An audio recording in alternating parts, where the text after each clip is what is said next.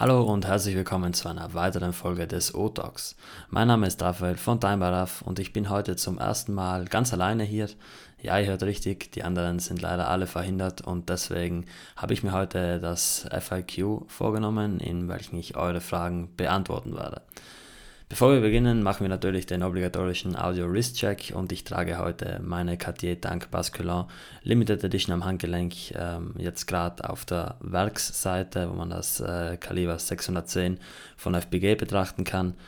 Ähm, ich habe die so jetzt seit langem wieder mal getragen, trage sonst normalerweise ähm, lieber die 2001 Version dieser Uhr, also die äh, Cartier 2001 weil mir da das Band besser gefällt und das Wechseln der Bänder dieser Uhren nicht gerade einfach ist, weil es keine normalen Bandstifte gibt, sondern Schrauben.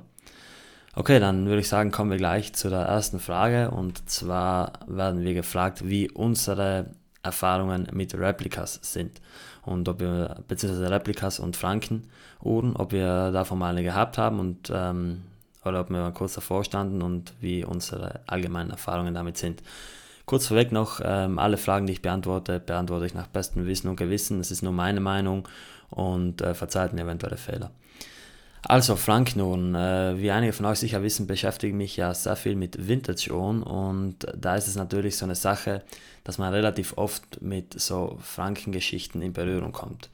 Ähm, Franken-Uhren, das sind sogenannte Uhren, bei, dem, bei denen nicht mal alles zusammenstimmt. Also das ist so ein bisschen angelehnt an Frankensteins Monster.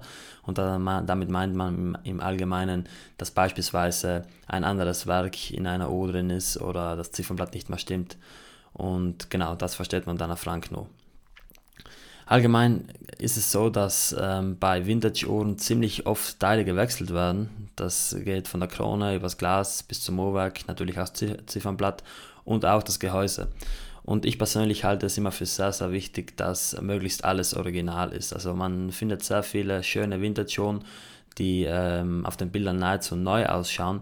Und da läuten bei mir immer ein bisschen die Alarmglocken, weil ich mich da immer frage, ist das Ziffernblatt original oder handelt es sich um ein sogenanntes Redial? Und ein Redial, das meint nichts anderes als ein Ziffernblatt, welches nachträglich bzw. welches aufgearbeitet wurde. Das bedeutet, das Ziffernblatt wird äh, im ersten Schritt mal abgeschliffen, bzw. alle Indizes werden entfernt. Danach wird es komplett neu lackiert oder beziehungsweise die, die ähm, ursprüngliche Optik des Ziffernblatts wird wieder hergestellt. Und das Problem hierbei ist es, dass nur wenige Leute das perfekt beherrschen. Und auch wenn es perfekt umgesetzt wird, äh, ist es meiner Meinung nach immer ein bisschen etwas, das stört. Und ich habe lieber ein Ziffernblatt mit ein bisschen Patina, also wo man sieht, dass es alt ist, als irgendein extrem neuwertig ausschauendes Ziffernblatt, wo man offensichtlich sagen kann, dass es sich um ein Austausch bzw. ein nachgemachtes Ziffernblatt handelt. Des Weiteren ist es auch so eine Sache mit den äh, Leuchtmitteln, die wurden auch relativ oft gewechselt und werden oft gewechselt bei Vintage Das sieht man daran, dass äh, beispielsweise das Leuchtmittel auch wirklich stark leuchtet bei einer Uhr, die 50, 60, 70 Jahre alt ist.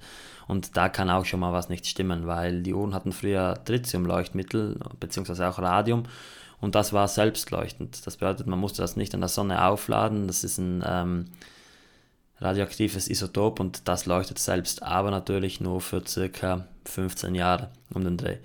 Und äh, damit die Uhren weiter leuchten, wurden, wurde das dann oft ausgetauscht und ich persönlich finde das äh, eher kritisch. Also man muss dazu sagen, ich bin auch ein Purist, was das anbelangt.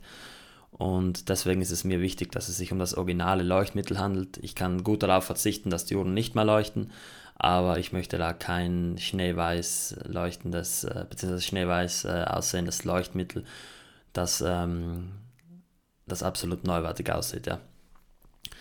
Zudem äh, ist es auch so eine Sache mit den Kronen. Also äh, mein guter Freund von Warner Watchers, also der Simon, der sagt immer, Kronen sind Austauschteile. Das stimmt natürlich irgendwo. Wenn eine Uhr, vor allem eine Handaufzug, so für mehrere Jahrzehnte jeden Tag aufgezogen wird, dann ist die irgendwann abgegriffen und dann sollte die oder muss die auch gewechselt werden. Nichtsdestotrotz lege ich persönlich großen Wert darauf, dass die ähm, Krone einer Uhr zum Beispiel signiert ist und so passt. Natürlich, es ist jetzt kein absoluter Dealbreaker, aber es ist mir schon relativ wichtig. Äh, was dann auch noch nice to have ist, aber mir persönlich äh, eigentlich nicht so wichtig, sind die sogenannten signierten Gläser. Und ähm, man hat es bei Universal Genève oder auch bei Omega äh, beispielsweise so, dass die Uhrengläser signiert wurden. Das bedeutet, die Gläser haben in der Mitte das äh, Universal Genève Logo bzw. das Omega Logo. Und das ist natürlich nur bei Plexigläsern der Fall, ähm, mit einer Ausnahme der aktuellen ähm, Seamaster 300 No Time to Die. Die hat das meines Wissens nach auch im Saphirglas, aber nagelt mich darauf jetzt bitte nicht fest. Aber zu da kommen wir später. Und diese Gläser, die verlieren äh, nach einigen Jahren bzw. einigen Jahrzehnten an Spannung und dann müssen die ausgetauscht werden. Also das lässt sich mit einem leichten Schnipsen an das Glas äh, schon am Klang erkennen. Wenn ein Glas keine Spannung mehr hat, dann klingt das äh, ziemlich unwertig und daran kann man es dann auch relativ schnell erkennen. Aber im Wesentlichen hält ein Plexiglas relativ lang. Und das ist jetzt auch schon die nächste Frage, die mir gestellt wurde, äh, beziehungsweise uns gestellt wurde. Und zwar ähm, wurden wir gefragt, ich suche mir erstmal ganz kurz, ähm, welches Glas bevorzugt ihr an Uhren? Habe eine Omega Genève von 1960 erstanden und war zunächst geschockt, dass es Plexiglas ist. Scheinbar machen das aber einige Hersteller. Hat das Nachteile bei der Wertstabilität? Wie denkt ihr darüber? Also Plexiglas ist natürlich bei Vintage schon ähm, das Maß der Dinge. Es ist natürlich äh, qualitativ gesehen ähm, schlechter als ein Saphirglas, weil es natürlich ähm, weniger kratzerresistent ist. Aber ein, ein Plexiglas bietet auch Vorteile. Und zwar, wenn ein Plexiglas mal einen Kratzer bekommt, dann kann man es leicht auspolieren. Das ist überhaupt kein Problem. Zudem haben Plexis durch diese Wölbung auch immer so einen gewissen Charme, damit zum Beispiel bei der Moonwatch sehr gut gefällt. Also ich würde eine Moonwatch immer mit dem Hesalit-Glas anstelle des Saphirglas nehmen, weil das Saphirglas auch so einen milchigen Rand hat, der mir nicht wirklich zusagt. Des Weiteren ähm, hat man bei Plexigläsern manchmal, wie bereits gesagt, diese Signatur drinnen, die man bei Saphirgläsern eher nicht findet. Und grundsätzlich ist es bei Vintage jetzt gerade bei der ähm, Omega Genève aus 1960, die du angesprochen hast, eigentlich immer der Standard, dass dort Plexigläser verbaut wurden.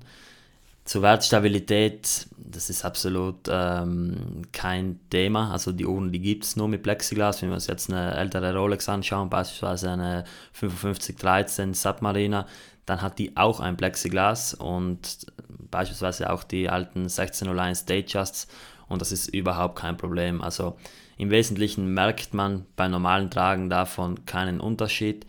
Natürlich, wenn die Uhr dann verkratzt, dann sieht man es schneller, aber man kann es leicht auspolieren. Wenn das Saphirglas allerdings einen Kratzer bekommt und glaubt mir, das ist möglich, dann äh, ist es kritisch, weil das kann man nicht mehr auspolieren. Und deswegen, ich selbst bin großer Fan von den Plexigläsern. Die sind im Allgemeinen auch nicht wirklich teuer ähm, zu ersetzen. Und äh, sie haben so einen gewissen Charme. Also ich mag das, wenn auf einer Uhr, wie beispielsweise meiner Zenit äh, das Glas so schön gewölbt ist. Und äh, man hat es auch auf, letztens auf meinem äh, Instagram-Bild der Universal Genève Unisonic gesehen. Schaut euch das gerne mal an. Da sieht man schön, wie das Glas gewölbt ist.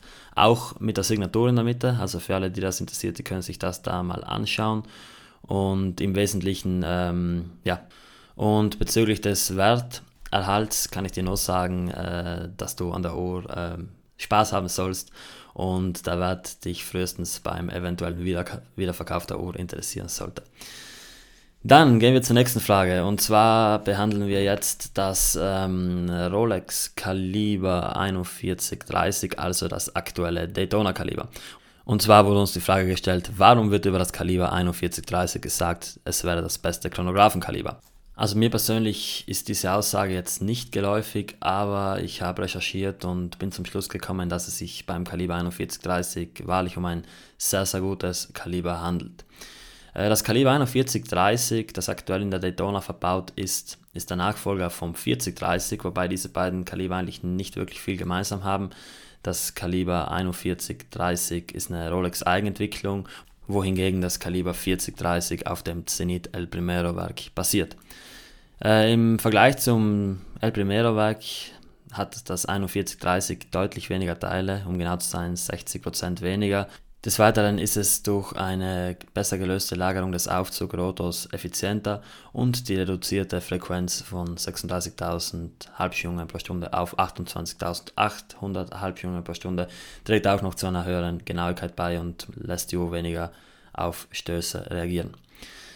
Deswegen kann man eigentlich sagen, dass das ähm, 4130 nicht zuletzt aufgrund der 72 Stunden Gangreserve ein wirklich sehr, sehr gutes Chronographenkaliber ist. Ob es wirklich das Beste ist, das sei dahingestellt. Dafür habe ich mich zu wenig mit anderen Chronographenkalibern befasst. Da wäre wahrscheinlich äh, der Chris von Mr. Nice Watch der bessere Ansprechpartner.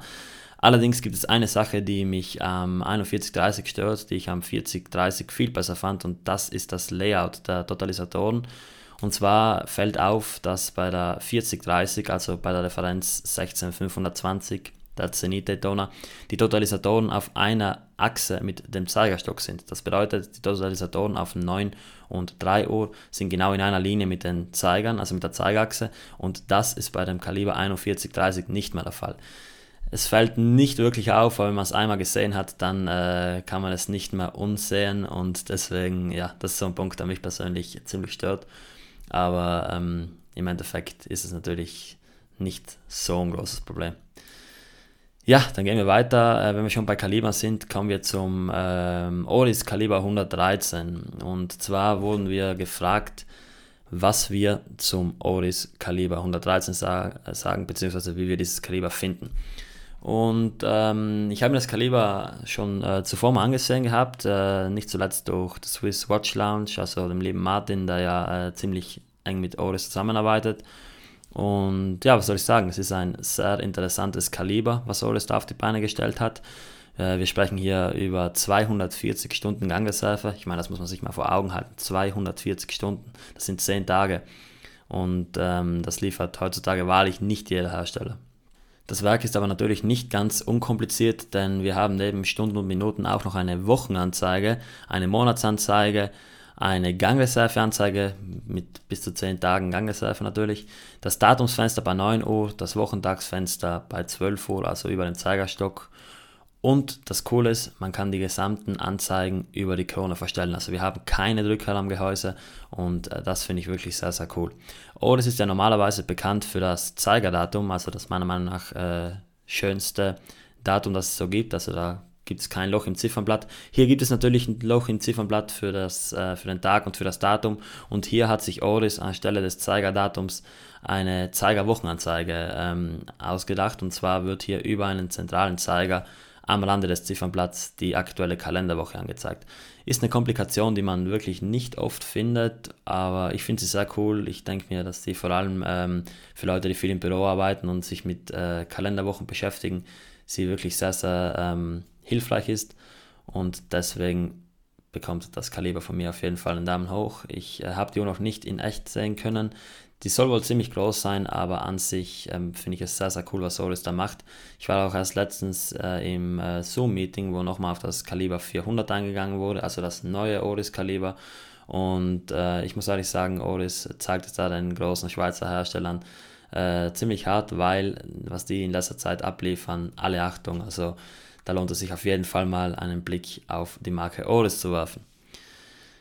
Dann gehen wir zur nächsten Frage und die lautet, was unsere Lieblings-Smartwatch ist. Also ähm, ich glaube, ich spreche da jetzt für alle vier, wenn ich sage, dass wir äh, keine Smartwatches tragen. Bei mir ist es so, weil ich äh, zugegebenermaßen keine Zeit dafür habe. Also ich liebe es, äh, meine Uhren zu tragen und ich bin ehrlicherweise ziemlich froh, wenn ich mal mein äh, Telefon nicht in der Hand halte und dahingehend ähm, muss ich nicht unbedingt dann auch noch die Inhalte des Telefons auf meinem Handgelenk haben. Deswegen ist eine Smartwatch nichts für mich. Ich habe auch äh, von vielen Leuten gehört, dass die wohl ziemlich cool sein soll. Ähm, ich habe mir letztens von Burak, also der Wrist Guy, das Review ähm, zu den neuen Watch Faces der Apple Watch angesehen. Ich sehe da eigentlich sehr coole Funktionen, aber Funktionen bei Uhren sind meiner Meinung nach eher zweitrangig von der, ähm, vom wirklichen praktischen Nutzen. Und ja, ich bin auch kein iPhone-Nutzer, deswegen wird eine Apple Watch für mich nicht in Frage kommen. Und deswegen ist das Thema Smartwatch für mich generell kein Thema. Ich habe allerdings natürlich im Mediamarkt und Co. ein paar Smartwatches äh, mal so ein bisschen äh, in die Hand genommen, Interesse halber. Muss sagen, dass ich von der Verarbeitung her nicht wirklich überzeugt war. Aber es sind natürlich zwei Welten, ob wir jetzt von einer Smartwatch oder von einer hochwertigen mechanischen Uhr sprechen. Okay, dann kommen wir auch schon zur nächsten Frage. Und zwar werden wir gefragt, wie viel Rabatt kann man beim Konzi aushandeln? Und äh, da muss ich sagen, dass ich äh, dahingehend sehr, sehr wenig Erfahrung habe. Ich habe äh, noch nie nur beim Konzi gekauft tatsächlich. und äh, habe natürlich viele Freunde, die das machen und erfahrungsgemäß lässt sich beim Konzessionär auf ähm, den Großteil der Modelle eigentlich immer einen Rabatt aushandeln. Natürlich, wenn wir jetzt über Rolex Stahlmodelle oder irgendwelche ähm, Patek Nautilus oder PG Royal Oak Modelle sprechen, dann ist es ein anderes Thema. Aber grundsätzlich lässt sich beim Konzessionär meiner Erfahrung nach immer ein gewisser Rabatt raushandeln. Wie viel da dann im Endeffekt ist, das hängt natürlich einerseits von der Beziehung zum Konzessionär ab aber auch von der Uhr. Also ich kann mir vorstellen, wenn eine Uhr jetzt über einen längeren Zeitraum beim Konzessionär rumliegt, dass dann natürlich größere Rabatte drin sind, wie bei einer Uhr, die äh, sehr schnell verkauft wird. Deswegen im Zweifel einfach mal nachfragen. Äh, ich glaube, dass man da eine gute Einigung finden kann und ähm, mit einem gewissen Prozentsatz bis zu, keine Ahnung, 15 Prozent, vielleicht auch mehr rechnen kann und sich somit äh, echt ein schönes Geld sparen kann. Ja. Dann geht es weiter mit einer Uhr, die ich bereits vorhin angesprochen habe. Und zwar werden wir wiederum gefragt, was haltet ihr von der Omega Seamaster 007 Edition und vom Preis? Äh, ich beziehe mich hier mal jetzt auf die No Time to Die. Also es gab ja auch eine ähm, limitierte Omega Seamaster James Bond mit dem Revolverlauf auf dem Ziffernblatt. Aber ich beziehe mich jetzt hier auf die ähm, unlimitierte bzw. limitierte Production Run Omega Seamaster Diver 300 und zwar die 007 Edition No Time to Die. Äh, wie ihr bereits wisst, ist die Uhr aus Titan gefertigt. Sie kommt an einem Milanese-Band oder an einem NATO und hat eine Vorpatina, also eine ähm, gefälschte Patina bzw. eine, eine gelblich, äh, gelblich umgesetzte Patina, die natürlich einer Vintage-Patina bzw. einem Vintage-Leuchtmittel nahe kommen soll. Auf den ersten Blick fand ich die Uhr äh, sehr, sehr cool, wurde dann auch in meiner Annahme bestätigt, als ich die dann bei meinem äh, Händler das erste Mal in den Händen halten durfte. Und ich muss sagen, ich finde die Uhr sehr, sehr cool. Also das Milanese Band gefällt mir tatsächlich besser als das Standard Metallband der Seamaster 300. Das ist nicht wirklich ein Band, das mir gut gefällt. Aber ähm, desto öfter ich diese Uhr am Handgelenk trage und auch generell die Seamaster Diver 300 Meter, ja, desto mehr verliebe ich mich auch zugegeben in diese Uhr. Also es ist ja jetzt nicht eine typische Uhr, die ich äh, an mir sehen würde, aber es ist meiner Meinung nach eine Uhr, die wohl für sich alleine schon äh, eine One-Watch Collection sein könnte. Also man hat eine perfekte Alltagstauglichkeit, hat jetzt bei diesem Modell auch so ein bisschen ein gewölbtes Glas, das die Uhr nochmal ähm, mehr in diesen Vintage-Film reinbringt. Zudem sitzt die wohl erstaunlich gut an meinen relativ kleinen Handgelenken, also ähm, die hat 42 mm im Durchmesser, was natürlich nicht wirklich aussagekräftig ist, aber von der Länge des Gehäuses ähm, ist es so, dass die Uhr wirklich sehr, sehr gut am Handgelenk sitzt, eine schöne Präsenz hat und auch nicht zu groß wirkt. Ähm, der Preis liegt bei 9200 Euro für die, äh, für die Version am Titanband, ist natürlich eine Hausnummer, aber meiner Meinung nach ist es irgendwo für eine Titan-Uhr, welche dann auch äh, in diesem James Bond-Theme kommt, gerechtfertigt. Ähm, die Uhr muss einem gefallen. Es ist natürlich was ziemlich Besonderes, aber allein wenn ich mir die Uhr so ansehe und natürlich dann auch das Leuchtmittel, auch auf der Lünette, welches in der Nacht leuchtet und die allgemeine, ähm, also die allgemeine Optik dieser Uhr, lassen mich dann irgendwo den Preis schon gerechtfertigt finden. Ist natürlich viel. Ob einem jetzt der Aufpreis für diesen Vintage Flair und das Bond-Theme wert ist, muss man selbst entscheiden. Ich persönlich würde eher auf eine ähm, klassische Seamaster 300 gehen, also die kostet ja unter 5000 Euro, soweit ich weiß, und die dann am Kautschukband, weil das ist meiner Meinung nach einfach der Inbegriff einer sportlichen Uhr. Aber grundsätzlich muss ich sagen, dass ich allein von der Optik, wenn wir jetzt mal den Preis ähm, beiseite lassen, muss ich sagen, dass allein von der Optik die Uhr mir sehr, sehr gut gefällt und ich die auch tragen würde. Okay, kommen wir zur nächsten Frage. Und zwar ähm, ist es jetzt eine zugegebenermaßen ziemlich schwierige Frage für mich. Und zwar wurden wir gefragt, was unsere Lieblings-GMT-Uhr ist. Und wenn ich an GMT-Uhr denke, dann denke ich natürlich direkt an äh, Rolex GMT Master Pepsi. Und zwar nicht an die aktuelle, sondern an die Referenz äh, 16710. Meiner Meinung nach die letzte wirklich schöne Pepsi in einem Slim Case da die einfach nicht so massig wirkt wie die aktuelle und auch die äh, Aluminiumlünette meiner Meinung nach sehr zum Flair der O beiträgt. Wenn wir jetzt aber vom ähm, genauen Begriff der GMT-Komplikation ein bisschen abweichen, dann muss ich sagen, dass mir ähm, vor allem zwei andere Uhren noch in den Sinn gekommen sind. Und zwar einerseits die äh, Cartier-Referenz äh, 2917, also die äh, CPCP, Cartier Collection Privé Paris. Tank in Platin und zwar keine normale Tank, sondern eine mit ähm, zwei Zeigerstöcken die dann zwei Zeitzonen auf dem Ziffernblatt anzeigen kann. Ähm, es ist ein sehr, sehr seltenes Modell, aber meiner Meinung nach einfach schön. Mal was anderes, also es wirkt ziemlich ungewohnt mit zwei Zeigerstücken auf einem Ziffernblatt, wurde aber perfekt in die klassische Tankform integriert und ist definitiv mal äh, ein Blick wert. Und dann noch ähm, meiner Meinung nach die schönste Uhr mit dieser Komplikation, jetzt bezogen auf eine World Timer Komplikation, die ja nicht wirklich dasselbe ist, aber Ähnlichkeiten aufweist, ist die äh, Patek World Timer 5230. Die gefällt mir sehr, sehr gut. Ähm, einfach klassisch mit dem äh, Inlay auf dem Ziffernblatt und dann noch die ganzen äh, Orte auf dieser Scheibe. Einfach eine schöne Uhr meiner Meinung nach, aber natürlich finde ich auch weitere Uhren wie beispielsweise die Nomos World Timer und ähm, auch die Cartier Pascha GMT zum Beispiel sehr schön. Äh, ich habe keine GMT-Uhr und ähm, es ist auch keine geplant, aber es ist eine interessante Komplikation, die mir eigentlich ganz gut gefällt. Okay, dann kommen wir auch schon zu unserer letzten Frage und äh, da wurden wir gefragt, welche Uhr bis 10.000 Euro Marktpreis wir interessant finden. Und ich habe mir da jetzt mal eine kleine Auswahl ähm, herausgepickt und anfangen möchte ich da mit äh, einem ganz äh, besonderen Stück und zwar der Habring DZ20 Chrono. Und das ist eine ähm, Uhr mit Chronographenfunktion, die auf 20 Stück limitiert ist. Und wenn man sich diese Uhr ansieht, dann fällt einem sofort auf, die hat keine Drücker, die hat auch keinen Monopusher, die hat überhaupt keine Drücke am Gehäuse und zwar wird der ganze Chronomechanismus allein über die Krone bedient. Und das ist meiner Meinung nach schon echt cool. Also man hat da in der Krone zwei, ähm, zwei Widerstandspunkte beim Drehen und somit lässt sich der Chrono starten, stoppen und resettieren. Und das finde ich dann ja schon wieder geil. Also Habring, eine ähm, ganz, ganz kleine Manufaktur, bestehend aus zwei Leuten und die sind in äh, Kärnten untergebracht, also coolerweise nicht weit weg von meinem Studienort, also ich muss da unbedingt nochmal vorbeischauen. Und ich finde, dass das eine sehr, sehr schöne Uhr ist. Also die liefert das äh, Chrono-Layout mit den zwei Totalisatoren jetzt auch äh, in einer Linie mit, den zwei, mit dem Zeigerstock, also optisch sehr ausgewogen. Und man hat halt keine Drücker und das lässt die Uhr auf den ersten Blick auch nicht wie eine Chrono aussehen. Das ist wirklich sehr interessant. Ich kann es kaum erwarten, diese Uhr äh, mal am Arm zu sehen. Und die liegt aktuell bei Chrono24 bei 9150 Euro und ist ein Stück, das man sich definitiv mal anschauen sollte. Kommen wir dann zur nächsten Uhr und zwar habe ich mir ähm, aus der modernen Auswahl die äh, Chopard Alpine Eagle rausgesucht. Ich hatte die ähm, in diesem Jahr am Handgelenk zum ersten Mal und es ist eine sehr, sehr schöne Uhr, meiner Meinung nach. Ich war an sich schon Fan der St. Moritz, also der Vorgängerversion dieser Uhr.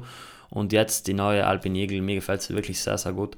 Das Ziffernblatt ist extrem schön mit so, einem, äh, mit so einer Art Giloschierung, obwohl es jetzt nicht wirklich eine Giloschierung ist. Aber schaut es euch am besten mal an. Also wir posten die Bilder dann natürlich auch noch auf unserem Instagram-Account.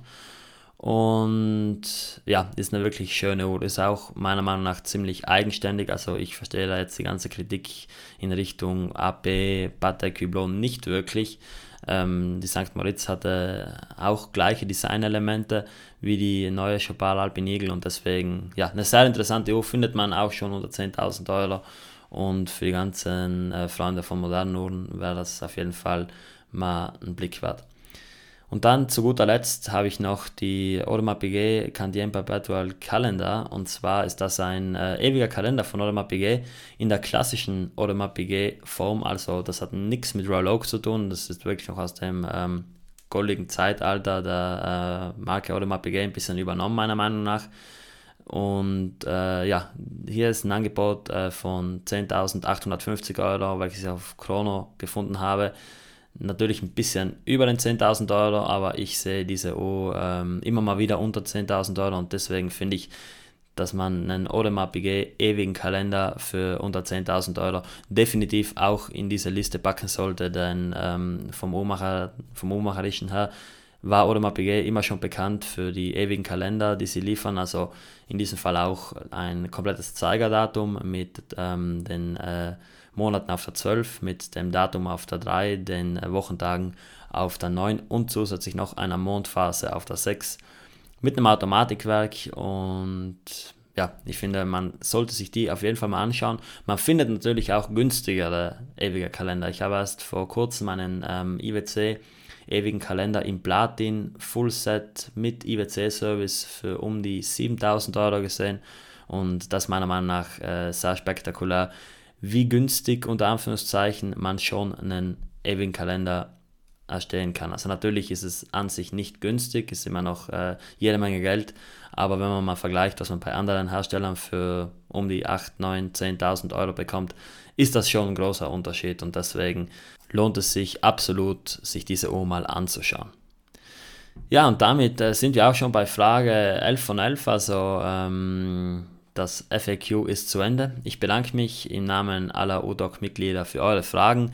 Äh, wir machen demnächst gerne wieder ein FAQ, also mir bereitet es immer sehr, sehr viel Spaß, auf eure Fragen einzugehen.